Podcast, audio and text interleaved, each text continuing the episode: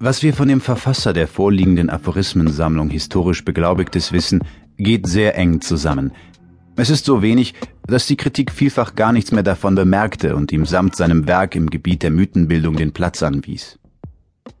Der Name Lao Tse, unter dem er in Europa bekannt ist, ist gar kein Eigenname, sondern ein Appellativum und wird am besten übersetzt mit der Alte. Lao Tse stammt wohl aus der heutigen Provinz Honan, der südlichsten der sogenannten Nordprovinzen, und mag wohl ein halbes Jahrhundert älter gewesen sein als Konfuzius, so dass seine Geburt auf das Ende des siebten vorchristlichen Jahrhunderts fällt. Im Lauf der Zeit hatte er am kaiserlichen Hof, der damals in Luoyang in der heutigen Provinz Honan war, ein Amt als Archivar bekleidet.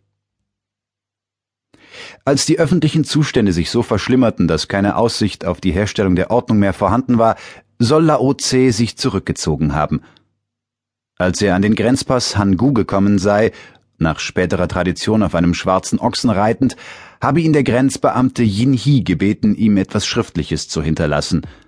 Darauf habe er den Dao De Ging, bestehend aus mehr als 5000 chinesischen Zeichen, niedergeschrieben und ihm übergeben. Dann sei er nach Westen gegangen. Kein Mensch weiß wohin. Dass auch an diese Erzählung sich die Sage geknüpft hat, die Lao Tse nach Indien führte und dort mit dem Buddha in Berührung kommen ließ, ist verständlich. Irgendeine persönliche Berührung zwischen Lao Tse und Buddha ist jedoch vollkommen ausgeschlossen. Man hat da spätere Umstände in das historische Bild zurückgetragen. In der Han-Dynastie wenden sich mehrere Kaiser dem Studium des Dao De Ging zu, so besonders Han Wendi, dessen friedliche und einfache Regierungsart als direkte Frucht der Lehren des alten Weisen bezeichnet wird. Sein Sohn Han Ging Di legt endlich dem Buch die Bezeichnung Dao De Ging, das heißt das klassische Buch vom Sinn und Leben bei, die es seither in China behalten hat.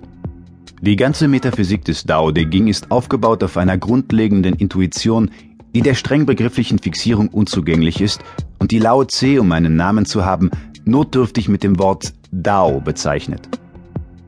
In Beziehung auf die richtige Übersetzung dieses Wortes herrscht von Anfang an viel Meinungsverschiedenheit. Gott, Weg, Vernunft, Wort sind nur ein paar der vorgeschlagenen Übersetzungen, während ein Teil der Übersetzer einfach das Dao unübertragen in die europäischen Sprachen übernimmt. Im Grunde genommen kommt auf den Ausdruck wenig an, da er ja auch für Lao Tse selbst nur sozusagen ein algebraisches Zeichen für etwas Unaussprechliches ist. Es sind im Wesentlichen ästhetische Gründe, die es wünschenswert erscheinen lassen, in einer deutschen Übersetzung ein deutsches Wort zu haben. Es wurde von uns durchgängig das Wort Sinn gewählt. Um hier gleich die Übersetzung des immer wiederkehrenden Wortes D zu rechtfertigen, so sei bemerkt, dass die chinesische Definition desselben lautet, was die Wesen erhalten, um zu entstehen, heißt D. Wir haben das Wort daher mit Leben übersetzt. Kein einziger historischer Name ist in Lao Tses ganzem Büchlein genannt. Er will gar nicht in der Zeitlichkeit wirken. Darum verschwimmt er für das historisch gerichtete China in nebelhafte Fernen, da ihm niemand zu folgen vermag. Und eben das ist der Grund, warum er in Europa so große Wirkungen ausübt, trotz des räumlichen und zeitlichen Abstands, der ihn von uns trennt.